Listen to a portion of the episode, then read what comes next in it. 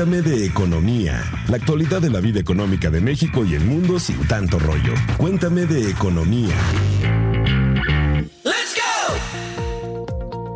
Hola, escuchas, bienvenidos a Cuéntame de Economía. ¿Cómo les va con su confinamiento tóxico? ¿Y cómo les va con la crisis económica que ya se siente ya a dos meses de la llegada del coronavirus a México? De esto y más estaremos hablando hoy. Soy Dain Patiño, reportera de Expansión, y resguardados y conectados desde alguna mansión en Dubái o las Islas Caimán, me acompañan mis camaradas Pepe Ávila y Luz Elena Marcos. ¿Qué onda, Dainzu? Hola, Luz. Hola, ¿puedo escuchar cómo les va? ¿Cómo les va con esta cuarentena? Seguimos en el encierro, seguimos con, eh, con las salidas restringidas lo más posible. Espero que todavía se sigan hablando a ustedes mismos si es que viven solos o si viven con algún familiar o algún roomie que todavía no haya señales de violencia en esas relaciones. Así que pues la mejor de las vibras. Y antes de seguir, perdón Luz, ahorita te, doy chance para que nos saludes. Hablando de una nota importante de finanzas personales que ocurrió hace unos días, pues eh, no sé si se dieron cuenta, pero el, el ISTE y el Infonavit dieron a conocer algo que seguramente les va a interesar. Como todos saben, el ISTE es para todos los trabajadores del Estado, para todos aquellos que trabajan para el gobierno, alguna dependencia. Y el Infonavit es para todos aquellos trabajadores que cotizan para el Instituto Mexicano del Seguro Social.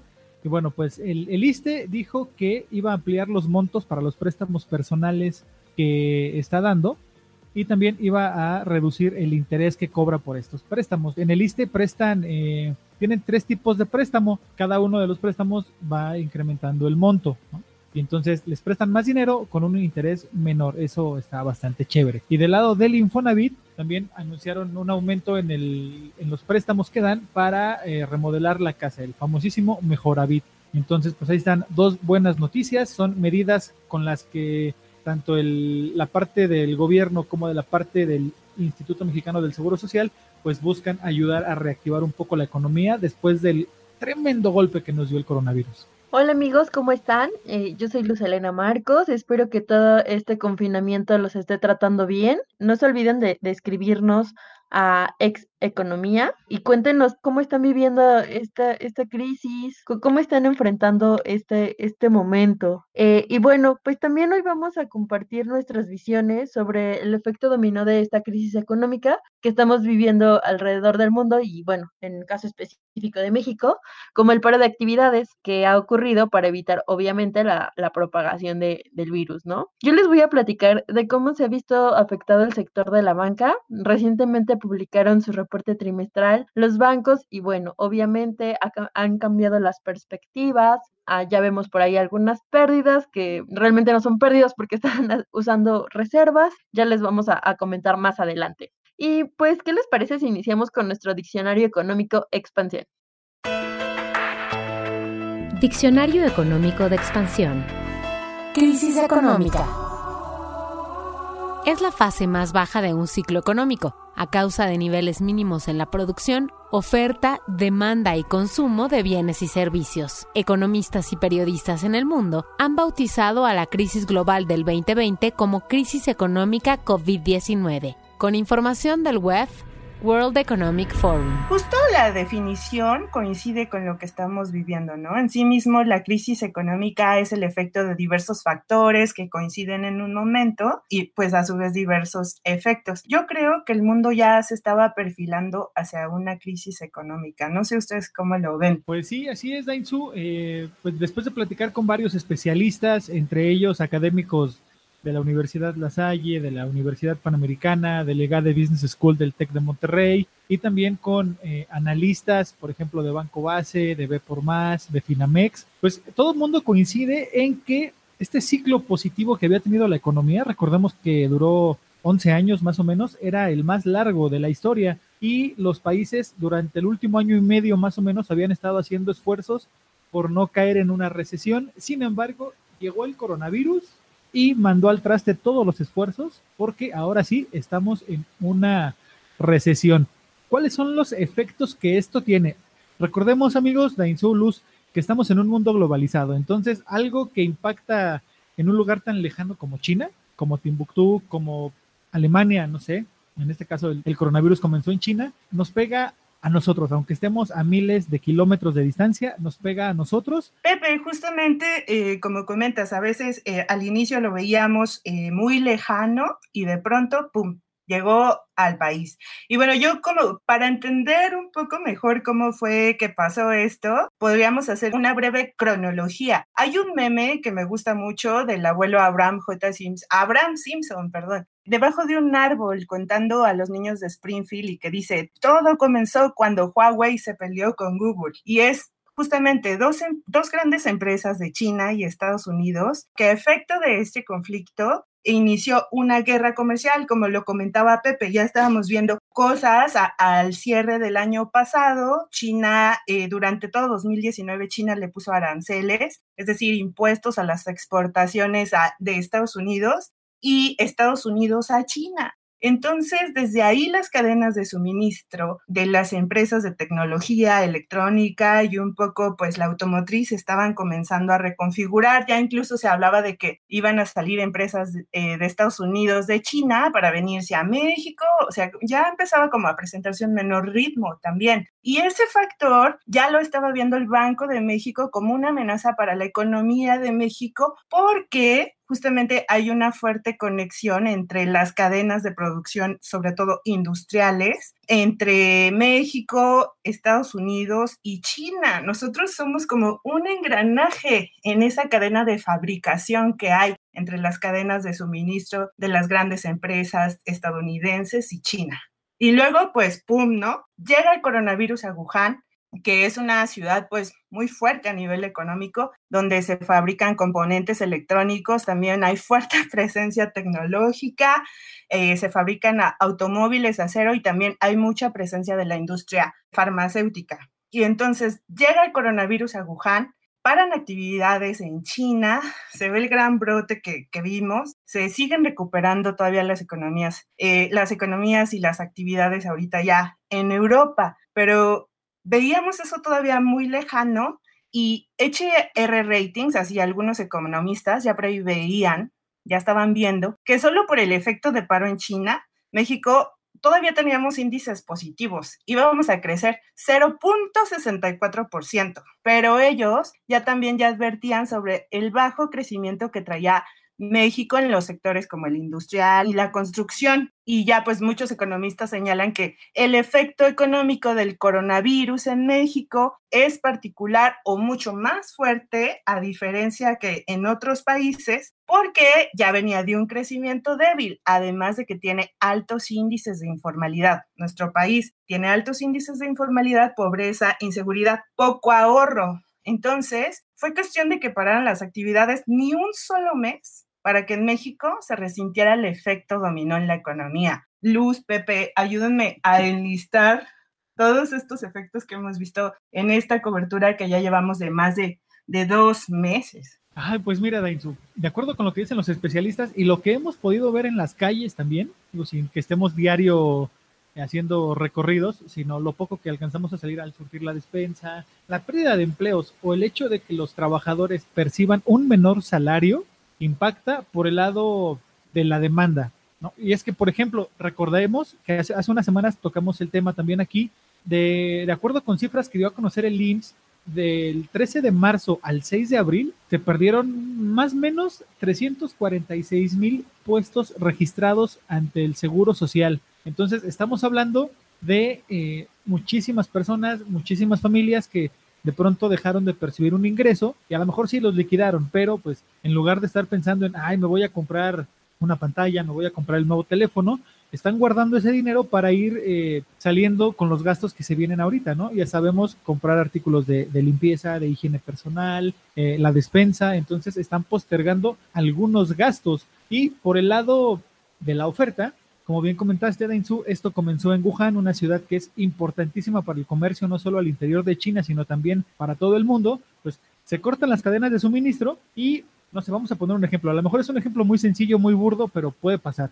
A lo mejor en Wuhan está una empresa que fabrica tornillos, pero resulta que esos tornillos le sirven a una empresa que fabrica refrigeradores y esos tornillos le sirven a una empresa que fabrica automóviles. ¿Sí me explico? Entonces, cortas una pequeña parte de la cadena de suministro y ya le estás dando en la torre a toda la cadena de valor que está en alguna industria, sea maquiladora, sea manufacturera, sea automotriz, sea del sector que sea, estás interrumpiendo una cadena y eso te afecta el lado de que al final el consumidor puede que en algún momento no encuentre algún producto que está buscando y que necesite. Sí, y justamente, ¿no? Como comentas, Pepe, si la gente también se queda sin empleo, si no tenemos ahorros, entonces vamos a, pues la gente en los hogares no va a gastar más de lo que necesita, ¿no? O, por ejemplo, a lo mejor que se preveían las vacaciones y cierto gasto para las vacaciones, se hicieron cancelaciones, ya no se gastó de determinado determinado monto, ¿no? Pero pues también en un país en el que la gran mayoría, más de la mitad de la población, vive con ingresos bajos, entonces, y que no tiene ahorros, entonces de pronto, si un día, al, al día te quedas con, sin trabajo y te pagan una quincena, tienes para vivir para una quincena o menos, ¿no? Así es, Ainsu.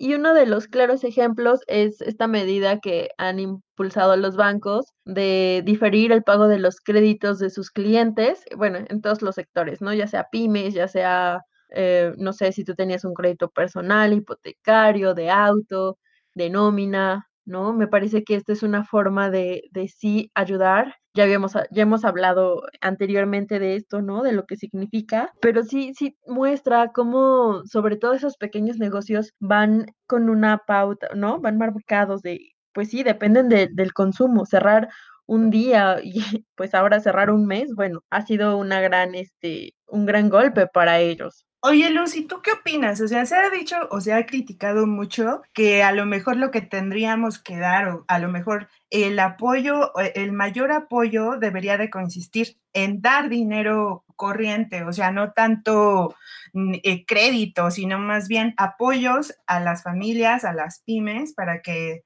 no se endeuden, pero no sé tú, tú cómo ves, o sea, a lo mejor, por ejemplo, el, Banjico amplió sus, sus recursos para que se prestara más dinero a las pequeñas y medianas empresas, ¿no? Y hay créditos del, de la Secretaría del Bienestar, que son, creo que, más bajos a las tasas comerciales, ¿no? Pero o sea, ¿qué tanto es como conveniente o si no, no hay ninguna otra alternativa la alternativa, nuestra solución, algo que nos puede ayudar a desahogarnos en este momento, sí puede ser recurrir a un crédito? Pues depende de cómo lo veas. Me parece que, por ejemplo, aquellas empresas que no quieren dejar eh, desprotegidos a sus empleados han hecho uso de estos créditos. Yo creo que es una forma de ayudarse entre sí ¿no? Ya sea de que tú busques, a, ya sea en el gobierno o, o, la banca, pero no sé, me parece que estos recursos tendrían que venir un poquito más del gobierno que de la banca en sí misma, porque pues recordemos que la banca es como tal una empresa. Eh, lo que han dicho algunos expertos es que lo que se tiene que crear es desde el gobierno y que sea gestionado por la Secretaría de Hacienda, es un, un, fondo de desempleo justamente para emergencias como esta, ¿no? Un poquito como lo que se tiene en Estados Unidos, donde apoyan a, los, a las personas que se quedan sin empleo, bajo ciertos requisitos, evidentemente, y, y es la propuesta que hacen, que desde el gobierno tendría que quedarse como un fondo. Me parece que es un tema bastante controversial en cómo el gobierno va a estar creando estos fondos, ¿no? Cuando hemos visto que, pues, se, se liquidan los fideicomisos, por ejemplo, o sea, son, son, es un tema muy controversial y que tendría que ser muy, muy cuidadoso en el, en el manejo de los recursos. Y más si pues consideramos que son pues los recursos públicos, ¿no? Los recursos que cada uno aporta a través del pago de los impuestos, que casi casi ya se vuelve como o, más bien ya es la parte principal para financiar al sector público. Oye, Luz, pero antes de entrar a este tema en las finanzas públicas, yo tengo una duda y que quisiera que me explicaras, porque leo tus notas.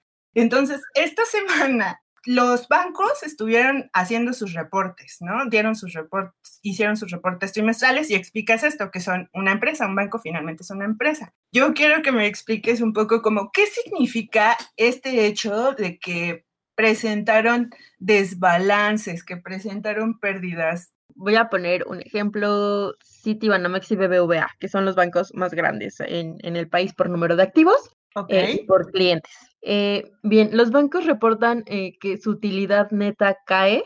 ¿Por qué? Tenemos que partir de que los bancos tienen reservas. Estas reservas se generan durante pues, el transcurso de, de, los años, ¿no? Para que en caso de que enfrentemos un entorno económico complicado como el de ahorita, justamente, ellos deben de dar, eh, de tener como dinero guardadito para que puedan solventar en caso de que pues los clientes no paguen. Ahorita con el entorno que estamos viendo, pues ellos están diciendo, no tengo que crear mis reservas porque mi cartera se va a deteriorar. ¿Qué significa que se deteriore? Pues que va a haber incumplimiento en el pago de los créditos principalmente. Ya no hablemos de personas que van a ahorrar o que van a invertir, que las habrá, pero seguramente serán las menos. Un número, eh, pues, por ahí un poquito menor. ¿Qué va a pasar? Ellos crean eh, reservas justamente para tener un poquito solvente el banco. La ventaja es que el año pasado ellos generaron reservas importantes, ¿no? Tenían eh, un índice de capitalización muy por encima, porque aparte eh, ellos tienen por regulación un índice que tiene que ser el 10.5, muchos tienen la, superan esa, esa cifra, ¿no? Y esto se hace para que justamente no nos ocurra como en otras, otras situaciones de la historia en las que la banca pues se queda sin, sin recursos para pagar a sus clientes. Oye, Lucy, eso fue como justamente algo que pasó en el 2009, ¿no? Porque es diferente una crisis financiera que vivimos en 2009. Eso es como bien importante y me gustaría explicárselo. Es diferente, ¿no? Ah, en 2009 vivimos una crisis financiera y ahorita estamos viendo una crisis económica. Exactamente. Los bancos han dicho eh, que una de las grandes ventajas, a diferencia de la crisis de 2009, es que los bancos formaron parte de ese problema, ¿no? Ellos formaron parte de ese problema y en esta ocasión no. Entonces, el mensaje que me parece que han dado la mayoría es de, pues no somos ahora parte de ese problema, somos parte de la solución, queremos ayudar a, las personas, ¿no? Y, y me parece que están tratando de hacer pues ahí un poco lo mejor que pueden. Y bueno, pues con, con estos créditos se busca que, que, la gente tenga pues dinero, es, es, liquidez que finalmente, pues al final vas a tener que pagar, pero es eso o despedir a tus empleados en algunos casos, ¿no? Están viendo el, el refinanciamiento. Recordemos que este 30 de abril cerraron eh, las inscripciones a estos programas de diferimiento, a excepción de Scotiabank. Scotiabank dio un mes más para que sus clientes puedan adherirse a este programa de eh, para que puedan diferir hasta cuatro meses sus, pagos. Eh, los demás bancos han dicho que pues no, de momento ellos no han visto esa necesidad, pero que en caso de que sus clientes sigan demandando adherirse a ese programa, pues lo tendrán que ampliar. Hasta el momento solamente es Scotiabank el que ha dado un mes más. Bueno, y yo sí, yo sí en mi banco, la verdad es que sí pedí un diferimiento de pago y este, y bueno, ahí más bien como que sí que me explicaban o que me recomendaban es que no es postergar el pago. O sea, nosotros tenemos que ir ahorrando, porque al final de los cuatro meses nos van a, nos va a cobrar el banco finalmente, ¿no? Entonces, tendremos que ir haciendo cuentas y ahorrando un dinerito cada mes, cada mes, cada mes, para que cuando se nos acabe este plazo que nos dieron los bancos, podamos liquidar lo que nos están pidiendo, buscar la forma en la que podamos pagarle al banco después de estos cuatro meses, ¿o no, Luz Elena? Así es, como les decíamos, pues se tratan de empresas, no es como el gobierno el que te va a andar dando tu, ayuda, son empresas y de eso viven básicamente. Bueno, y así bajo esta, esta línea que estamos hablando del efecto domino, también se presentan efectos en las finanzas públicas, que es justamente pues el manejo, la administración de los recursos públicos, que es finalmente pues de, en su gran mayoría los impuestos que pagamos, ¿no? Entonces, eh, la semana pasada la Secretaría de Hacienda presentó su informe de la, justo de las finanzas y la deuda pública y bueno, pues en el primer trimestre, de acuerdo a Hacienda, pues todavía se vieron una fuerte recaudación, más de medio billón de pesos en el, en el primer trimestre, pero recordemos que es el primer trimestre y es cuando se presentaron las declaraciones anuales. Entonces, de las empresas. Entonces, de cierta forma, todavía vimos ahí que el sector público, el gobierno, está recaudando recursos por recaudación de impuestos y que realmente la recaudación de impuestos fue a la que salvó al sector porque tenemos otro factor que no hemos mencionado y que es bien importante y es el de la caída de los precios del petróleo por obvias razones, como eh, se está produciendo menos y se está exportando menos, pues el gobierno federal también está teniendo menos recursos por los ingresos petroleros. En la semana pasada, justamente el subsecretario de Hacienda, Gabriel Llorio, explicaba y prevé, ya prevén en Hacienda que justamente pues a efecto de esta menor demanda de productos y menor oferta de productos que explicaba Pepe, entonces vamos a tener menor recaudación de ingresos, porque recuerden que a cada producto que compramos en el sector formal se le cobra el IVA. Decía Yorio que se iba a bajar la recaudación por los ingresos tributarios y por los ingresos petroleros. Y esto va a tener efectos porque vamos a tener menos ingresos, pues va a tener como toda una serie de efectos, por ejemplo, hacia los estados, pero pues, mejor para que vean ¿Por qué no lo escuchamos? ¿Qué fue lo que, lo que nos dijo el subsecretario? Los estados también enfrentan una, una situación bastante compleja. Eh, las participaciones que dependen del Fondo, del Fondo eh, Federal Participable obviamente se va a ver afectado por la caída de los impuestos, de los ingresos tributarios, pero también por la caída de los ingresos petroleros. Y esto va a generar una situación eh, de falta de recursos en los estados que a la fecha no se ha observado. Hay que recordar que las participaciones tienen un rezago de un mes con respecto a la actividad económica, de tal manera que el impacto de la actividad económica nosotros lo vamos a empezar a observar en mayor medida a partir del mes de abril y esto se va a reflejar en las participaciones eh, de mayo.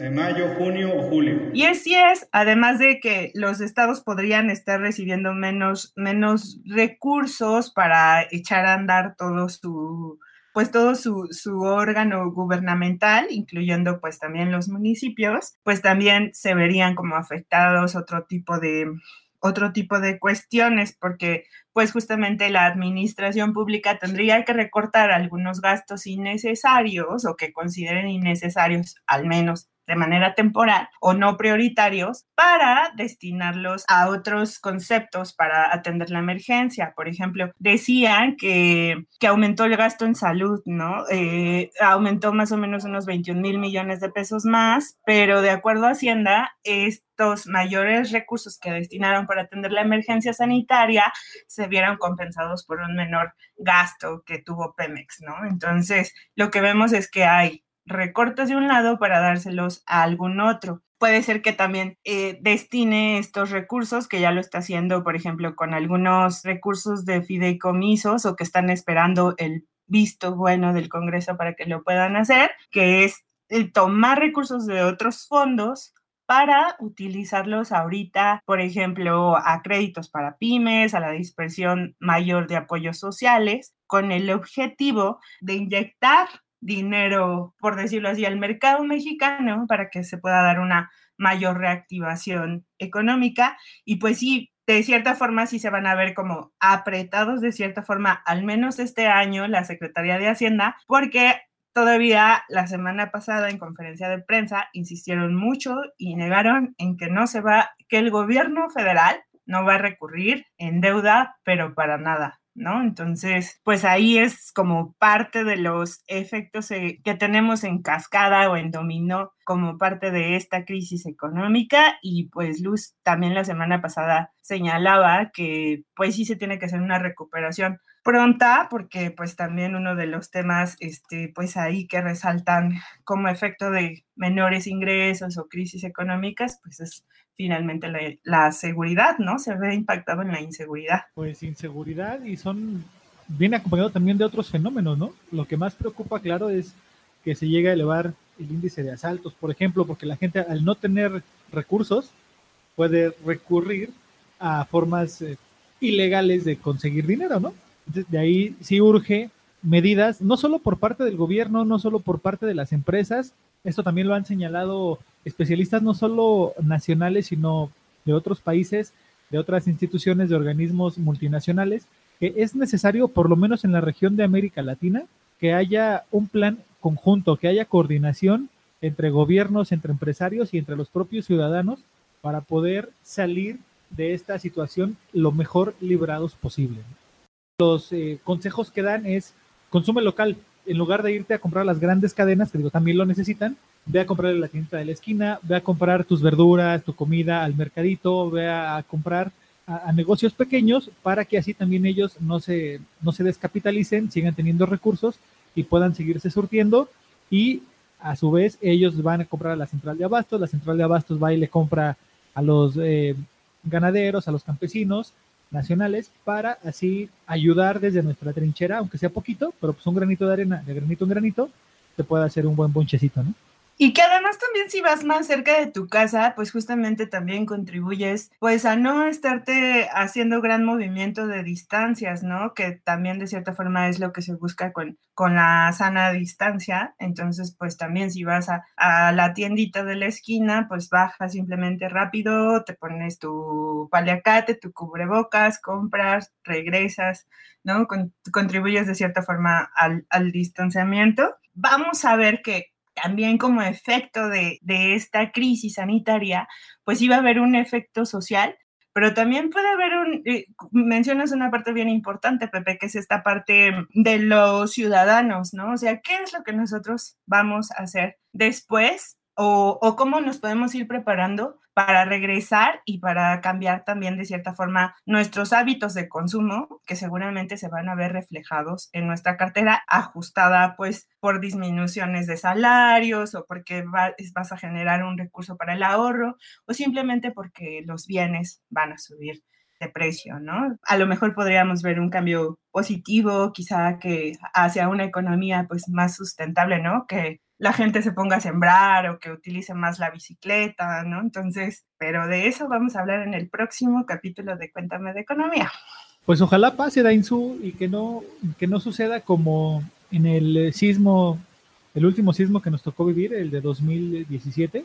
¿Se acuerdan? Que solamente nos duró unos cuantos meses el ser solidarios, el ayudarnos entre todos, el pasa tú primero, los automovilistas dándole el paso al peatón. Después de unos cuantos meses volvimos a ser exactamente lo mismo que hacíamos antes. Dejamos de ser empáticos. Entonces, ojalá esta crisis nos sirva para darnos un buen jalón de orejas, porque bueno, recordemos que es una crisis inédita, entonces ante una situación inédita, pues requerimos medidas también nunca antes vistas, no solo para salir de esta situación, sino para más adelante continuar lo más normal posible y pues, insisto, tener más empatía para con cualquier situación que se pueda presentar. Así es, que no quede como en la buena intención y que hagamos un máximo esfuerzo por aprovechar ahorita el tiempo en nuestras casas para ver algunas otras alternativas, quizás sustituir algunos productos por otros, más caseros por otros comerciales, ¿no? O sea, como sustituir esta parte y ayudarnos y creo que gran parte de la recuperación, como dices, Pepe, sí se va a ver y va a depender mucho de lo que haga la sociedad civil. Cuéntame tus dudas.